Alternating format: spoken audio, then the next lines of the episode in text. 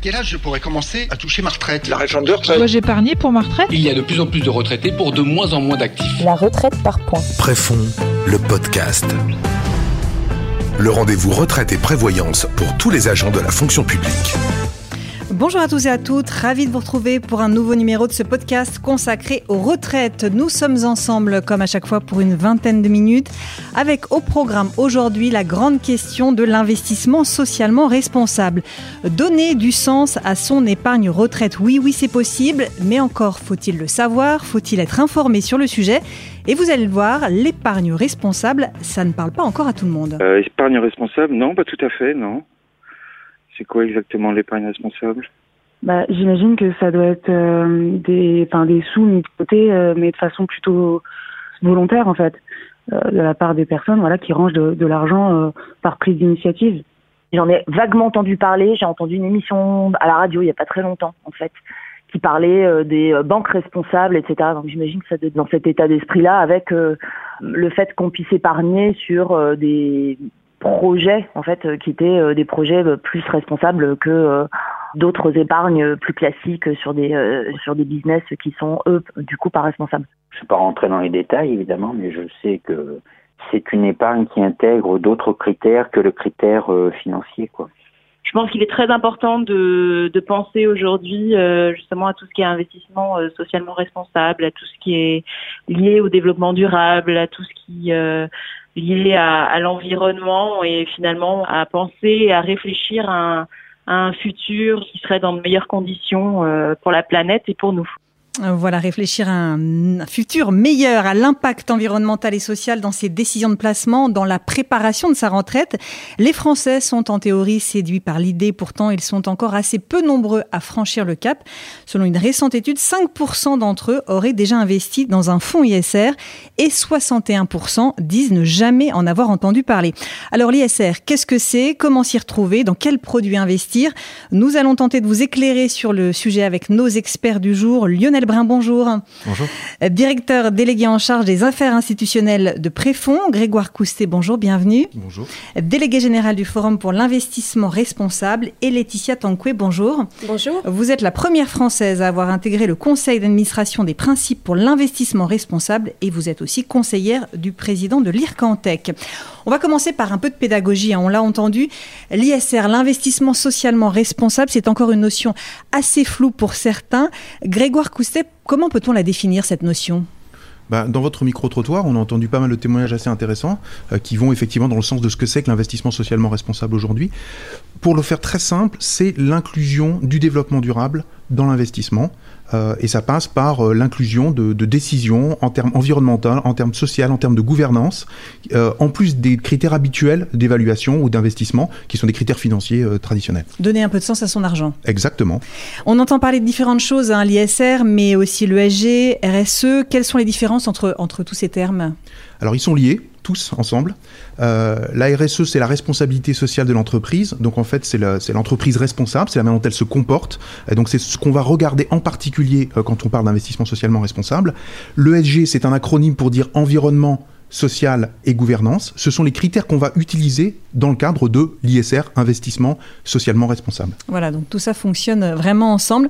Pour aider l'épargnant à faire le tri, ça on le sait moins, il existe des, des labels gouvernementaux, c'est bien ça? Alors il existe euh, quatre labels sur le marché français, dont deux euh, qui sont assez importants, qui sont des labels publics.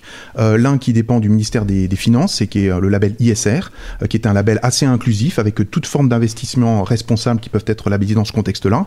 Et il y a un autre label qui s'appelle Greenfin, qui lui euh, est piloté par le ministère de la Transition et qui a vocation à euh, identifier des investissements très verts, avec une, une, nomenclature bien spécifique pour les investissements et des exclusions, notamment l'exclusion de tout ce qui est énergie fossile et également du nucléaire. Donc il y a un cahier des charges très précis hein, pour obtenir ces labels? Alors il y a deux cahiers des charges, l'un pour chaque label. Ils sont assez précis. Bien sûr, il y a des auditeurs qui vont venir regarder comment se comporte le, le, donc l'entreprise qui a ces fonds labellisés pour voir si effectivement elle respecte bien ce qu'elle dit et qu'elle fait, elle le met bien en œuvre.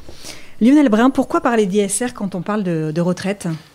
Eh bien, euh, par nature, euh, les, euh, les, engagements qui sont liés à des prestations de retraite sont portés à un terme très long, et donc peuvent constituer un support idéal pour la prise en compte de critères qui sont aussi de long terme, qui sont l'environnement, la société et puis la gouvernance des, des, entreprises.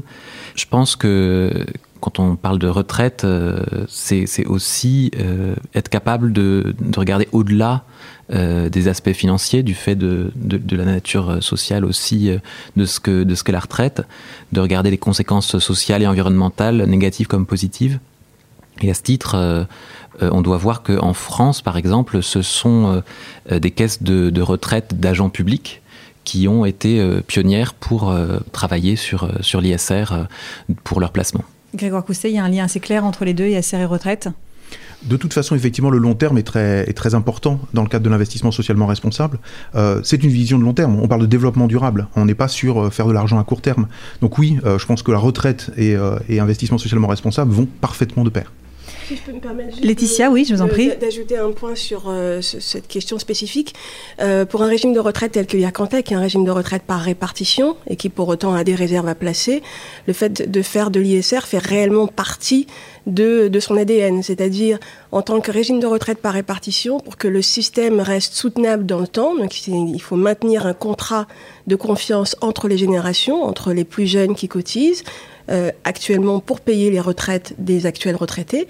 Et pour maintenir ce, contrat de confiance, il faut que les jeunes soient assurés que lorsque ce sera le moment pour eux de prendre leur retraite, ils vont pouvoir bénéficier d'une retraite et que cette retraite, ils pourront en profiter dans un monde dans lequel ils auront encore envie de vivre. Et donc c'est pour ça que c'est important de se préoccuper certes de la, rentabilité financière, mais aussi des impacts environnementaux et sociaux des décisions d'investissement. Euh, Laetitia Tankwe, où se situe la France en matière d'ISR? Alors, la France n'a euh, pas du tout à rougir de, ce qu'elle fait hein, sur les questions ISR. Elle est même plutôt regardée euh, d'un bon œil de vue de l'étranger, surtout sur le point de vue réglementaire. Elle a pris un, temps d'avance euh, notamment avec euh, l'article 173. Donc c'est un article de loi par lequel qui demande aux institutions financières de euh, faire un rapport dans lequel elles démontrent qu'elles montrent comment elles, elles contribuent à la lutte contre le réchauffement climatique et aussi comment elles intègrent les critères, les critères environnementaux, sociaux et de gouvernance dans leurs décisions d'investissement.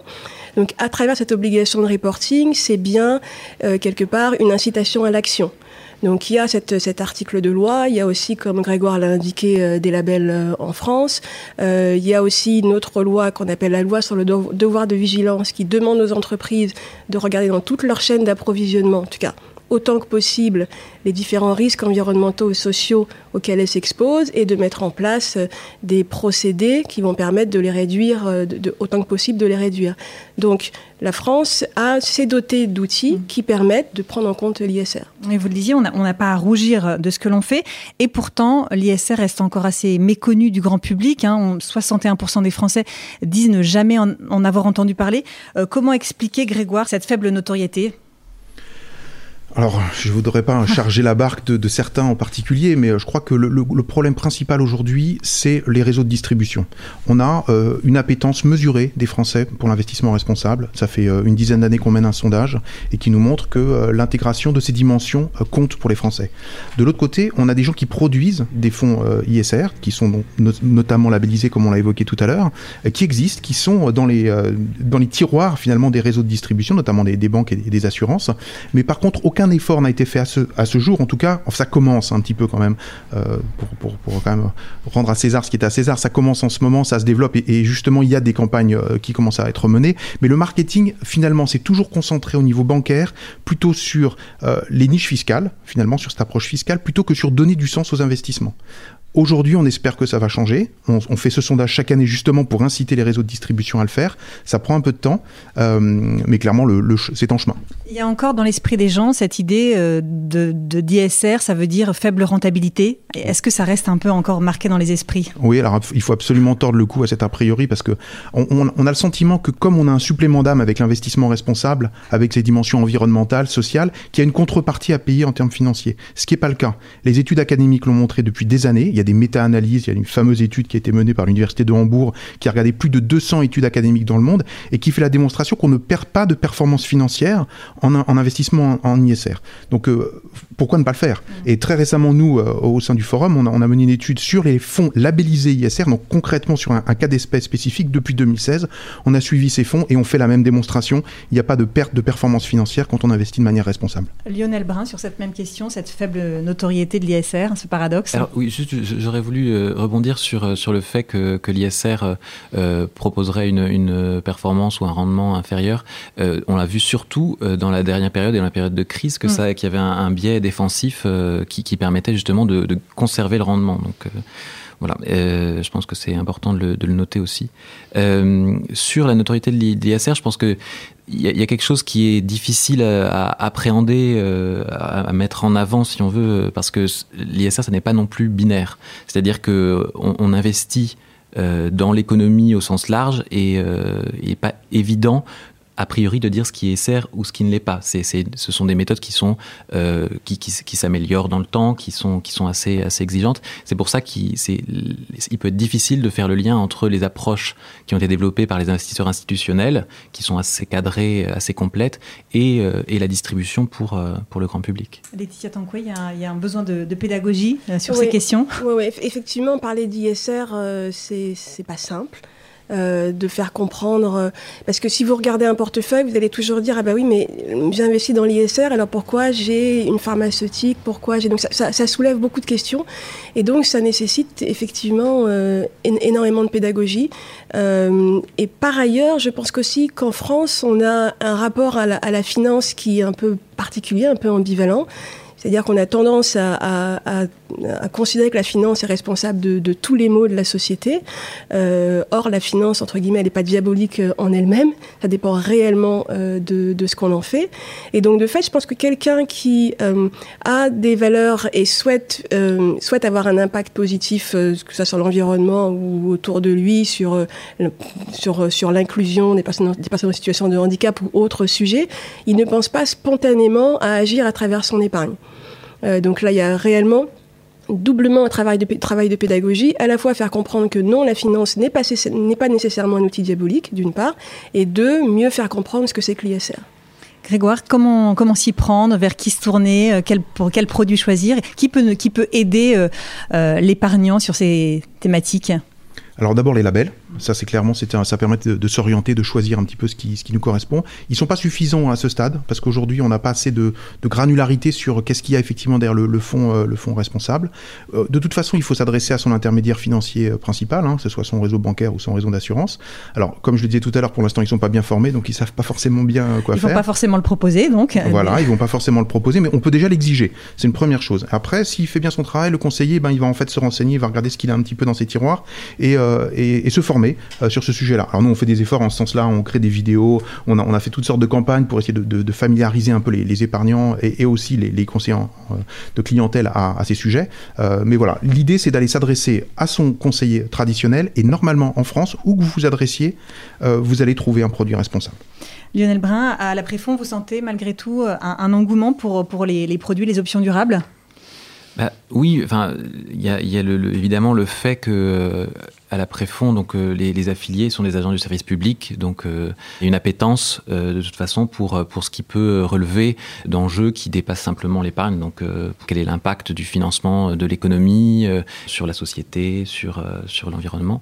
Donc oui, il y a un intérêt de, nos affiliés et c'est aussi une des raisons cet échange avec les affiliés qui permanent que, que, que la Préfond met, met en œuvre, qui fait que Préfond a construit construit sa démarche ISR petit à petit depuis depuis maintenant dix ans. Ce qu'on peut dire aussi par rapport à cette appétence, c'est que pour répondre aussi à, une, à cette demande, euh, Préfond a développé euh, une offre euh, d'assurance vie 100% ISR euh, qui, euh, qui donc euh, vise à proposer un, produit qui est très exigeant dans les fonds qu'il offre sur, sur les aspects de prise en compte de, de critères environnementaux et sociaux. On va y revenir. Hein. Vous nous dé détaillerez un peu plus euh, ça davantage. Quels sont les, les sujets plébiscités, Grégoire, d'un mot dans les, dans les fonds ISR C'est toujours quoi? C'est l'emploi, la pollution le... Alors, dans les fonds eux-mêmes, en général, tous les sujets sont, sont mélangés, Hmm. ce qui peut d'ailleurs poser parfois un problème de lecture. Par contre, ce qu'on voit chez les Français, c'est qu'il y a des sujets spécifiques qui les intéressent plus que d'autres. Clairement, euh, le sujet de l'emploi arrive en tête hein, dans tous les, les récents sondages qu'on a pu faire. Euh, les questions de pollution aussi, qui touchent très directement les gens. Euh, en fait, ils sont très intéressés par les différents aspects, les différents sujets qui sont euh, adressés par l'investissement socialement responsable, peut-être beaucoup moins par les problèmes de gouvernance, qui sont plutôt une espèce de mécanique interne qui fait que une entreprise va bien fonctionner. Euh, c'est vrai que la rémunération des dirigeants, euh, la lutte contre la corruption, les sujets de ce type-là intéressent un peu moins. Néanmoins, quand on détaille un petit peu tous ces sujets, finalement, on se rend bien compte que chacune des dimensions est de nature à, attirer les, investisseurs et les, les épargnants. Alors justement, pour aider les investisseurs à s'y retrouver dans, dans les critères ISR, il existe des agences de notation extra-financière, hein, des agences qui évaluent les pratiques des entreprises du point de vue environnemental, sociétal et de gouvernance. Euh, C'est le cas de Vigeo Eris, une agence fondée en 2002 par Nicole Nota. J'ai pu m'entretenir avec Ornella Di responsable de recherche chez Vigeo. Elle nous en dit plus sur son activité. La vocation première euh, de Vigeo est celle de doter euh, les acteurs du marché de toutes les informations ESG dont ils ont besoin pour gérer leurs risques et leurs impacts ESG. Donc concrètement, qu'est-ce qu'on fait dans notre mission euh, quotidienne? Pour chaque entreprise qui est présente sur le marché, qu'elle soit cotée ou même euh, non cotée, on évalue son niveau d'intégration des facteurs ESG, donc des facteurs sociaux, environnementaux et de gouvernance, à la stratégie de l'entreprise et aussi aux opérations de l'entreprise, aux fonctions managériales de l'entreprise elle-même. Notre recherche sur euh, ce niveau d'intégration des facteurs ESG des entreprises est faite à destination, donc au service des investisseurs et des émetteurs aussi. En particulier, comment on aide les investisseurs? On leur donne des informations qui sont relatives euh, aux entreprises et aux consolidés aussi relatives au portefeuille des investisseurs pour aider justement les investisseurs à comprendre si les investissements qu'ils ont faits sont conformes, sont en ligne avec euh, leurs valeurs en termes de performance. Par exemple, un investisseur il pourrait décider euh, sur la base de ses valeurs de faire de l'exclusion. Donc de dire je ne veux pas investir sur des entreprises qui sont engagées dans le secteur du tabac ou dans le secteur de l'armement ou dans le secteur des, énergies fossiles. Euh, un client pourrait vouloir investir seulement dans les meilleures entreprises d'un secteur ou d'une zone géographique. Euh, Il pourrait décider de, de vouloir avoir avec ses investissements un impact social ou environnemental positif hein, à travers les produits et les services des entreprises. Tout ça, c'est des choix qui relèvent en fait des investisseurs et Visuairis aide en fait les investisseurs selon leurs propres besoins et leurs chartes en fait euh, éthiques euh, et leurs préférences à euh, mettre en place du coup leur stratégie. Voilà le travail des agences de notation extra-financière. Laetitia, le, travail de ces agences, il est essentiel pour les investisseurs? Oui, donc effectivement, les, les, agences de notation sont essentielles pour les investisseurs. C'est-à-dire que l'IRCantec investit euh, en utilisant des services de société de gestion externe. Et grâce à l'analyse de Vigeo Iris, ça permet aux administrateurs d'avoir un autre regard et ensuite donc de pouvoir challenger leurs investi les investisseurs, enfin les sociétés de gestion, et de voir comment ils peuvent améliorer euh, leurs euh, décisions d'investissement. Les entreprises, de toute façon, sont, sont de plus en plus sensibilisées hein, sur ces sujets d'ISR. Hein. Oui, tout à fait. Alors, c'est pas nouveau en réalité. Ça fait déjà un certain nombre d'années qu'il y a des ONG qui, qui challengent les entreprises, qu'il y a un certain nombre de réglementations avec la loi sur le Grenelle de l'environnement qui demande aux entreprises de faire un, un, reporting RSE. Pour autant, il y a réellement une accélération euh, de ce processus euh, du fait euh, que les investisseurs se sont eux aussi saisis de ces sujets. Mmh. C'est-à-dire que les investisseurs, dans leurs différents leviers d'action, ont ce qu'on appelle la possibilité de faire de l'engagement actionnarial. Et l'engagement actionnarial, c'est un procédé par lequel un investisseur, donc qui est actionnaire d'une entreprise, peut dialoguer avec une entreprise, avec les cadres dirigeants, euh, voire le président du conseil, le CEO de l'entreprise, sur euh, des sujets autres que les sujets purement financiers. Vraiment dialoguer sur, sur la, la stratégie de l'entreprise pour contribuer à la lutte contre le réchauffement climatique. Et parce que les investisseurs se saisissent de plus en plus de ces sujets, de fait, les entreprises sont aussi de plus en plus challengées et sensibilisées. Lionel Brun, vous parliez du produit assurance vie 100% ISR développé par, par Préfond. Préfond a développé depuis plusieurs années une démarche ISR. Hein. ça s'est fait en plusieurs étapes. Oui, oui, tout à fait. Bah, effectivement, le lancement euh, en 2018 euh, de Préfond Vie Responsable, c'est euh, aussi l'aboutissement d'un travail pas à pas sur, sur l'ISR. Le premier acte vraiment formel de, de, cette politique ISR, ça a été l'adoption d'une charte ISR par, par l'association qui a vocation donc, à s'appliquer à l'ensemble des, des, investissements du régime Préfond Retraite. voilà, et en fait, donc l'idée, comme, l'expliquait Laetitia euh, précédemment, c'est vraiment qu'il euh, y ait un dialogue avec les, gestionnaires, donc en l'occurrence pour Préfond, les assureurs, sur la façon dont les, les placements mettent euh, l'ISR au cœur des décisions d'investissement. et donc, progressivement, en fait, l'association s'est dotée d'outils pour échanger de façon plus exigeante avec les assureurs. Donc, par exemple, en 2014, donc, la charte ISR a été prise en compte dans la convention financière avec les assureurs, donc euh, plus ou moins à égalité avec les objectifs euh, de rendement, de rendement financier.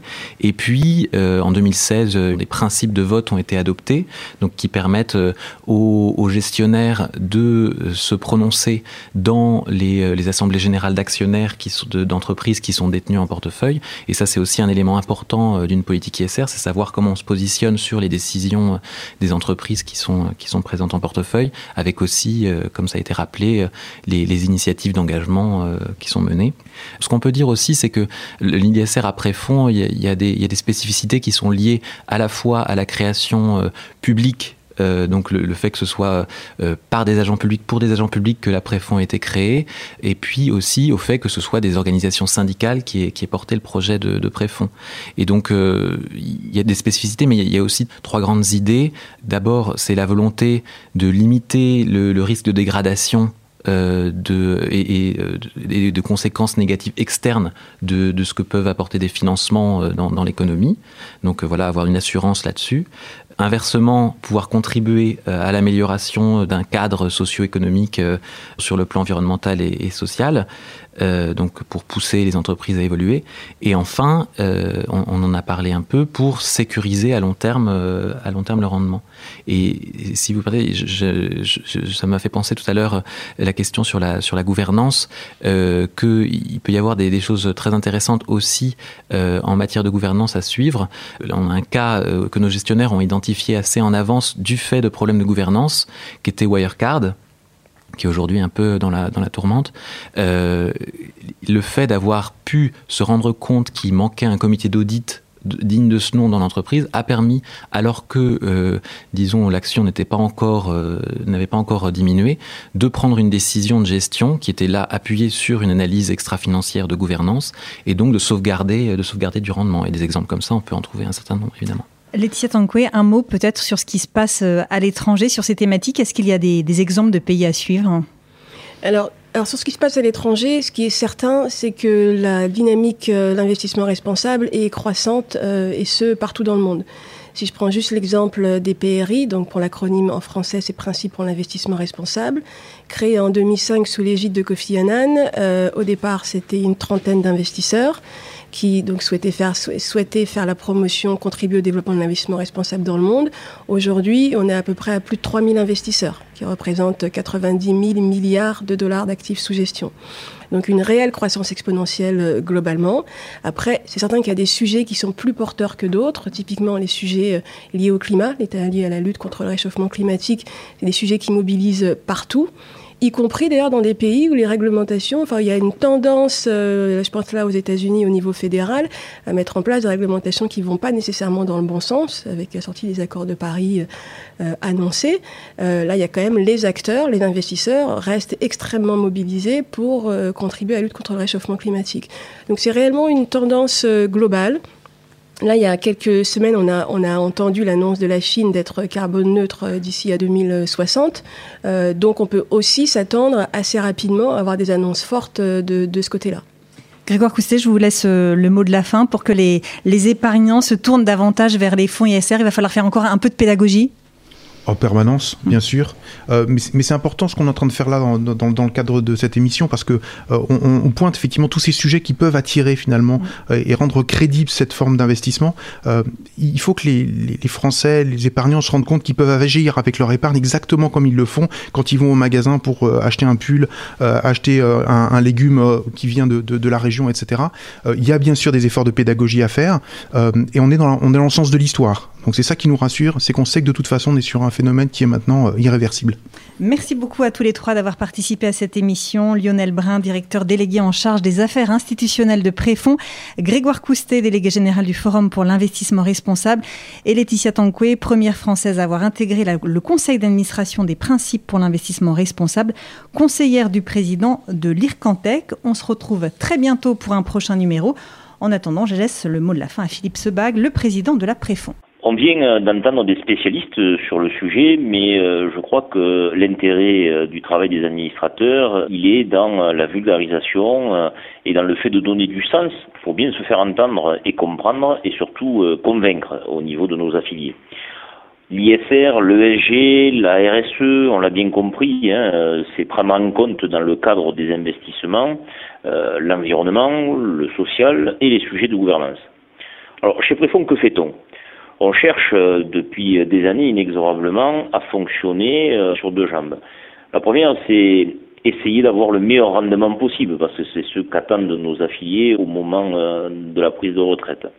Et le deuxième, c'est respecter justement ces principes ISR. En fait, je dirais, c'est donner du sens à l'épargne que les affiliés génèrent avec leur cotisation. Par ailleurs, toutes les enquêtes sérieuses ont démontré que les fonds euh, labellisés ISR sont résistants et résilients avec une bonne performance en termes de reporting. On a vécu une succession de crises et la crise sanitaire actuelle en est une autre et les fonds labellisés euh, se portent euh, assez bien et sont très résistants. Alors pour Préfonds, c'est évidemment, et pour l'association, hein, c'est un vrai travail au quotidien de, surveillance, d'analyse avec des obligations de reporting réguliers. D'ailleurs, pour affirmer cette démarche euh, préfond, euh, on n'a pas attendu. On a construit une charte ISR dès 2011 et nous publions d'ailleurs depuis 2012 nos indicateurs ESG. Euh, e pour nous aider, on se fait, on se fait aider, j'allais dire, par des spécialistes hein, qui nous réalisent des expertises sur nos portefeuilles et nous agissons en plus de manière active dans les assemblées générales des, des, entreprises où nous investissons en mettant en œuvre une politique de vote en partenariat avec les quatre assureurs du régime. D'autre part, nous participons à de nombreuses actions de place pour encourager euh, solidairement euh, l'ISR. En fait, aujourd'hui, nous avons à cœur de participer au financement de l'économie euh, française locale afin d'affirmer nos valeurs pour, quelque part, je dirais, moraliser la finance. Certains avaient dit la finance, c'est mon ennemi. moi, je fais partie de ceux qui pensent que la finance, il faut y mettre les mains dedans pour piloter et pour essayer de moraliser au mieux. Vraiment, la quête des administrateurs de Préfonds et de cette association, c'est vraiment de garantir le meilleur rendement possible du régime et surtout de donner du sens aujourd'hui à nos investissements qui peuvent aider à la relance économique, à la rénovation euh, énergétique, à une France beaucoup plus verte, euh, plus vertueuse et en termes de social, de respect aussi des normes sociales et de l'humain donc qui travaille euh, au quotidien. Et donc c'est véritablement pour nous euh, un leitmotiv et un travail de tous les instants. Préfond, le podcast. Le rendez-vous retraite et prévoyance pour tous les agents de la fonction publique.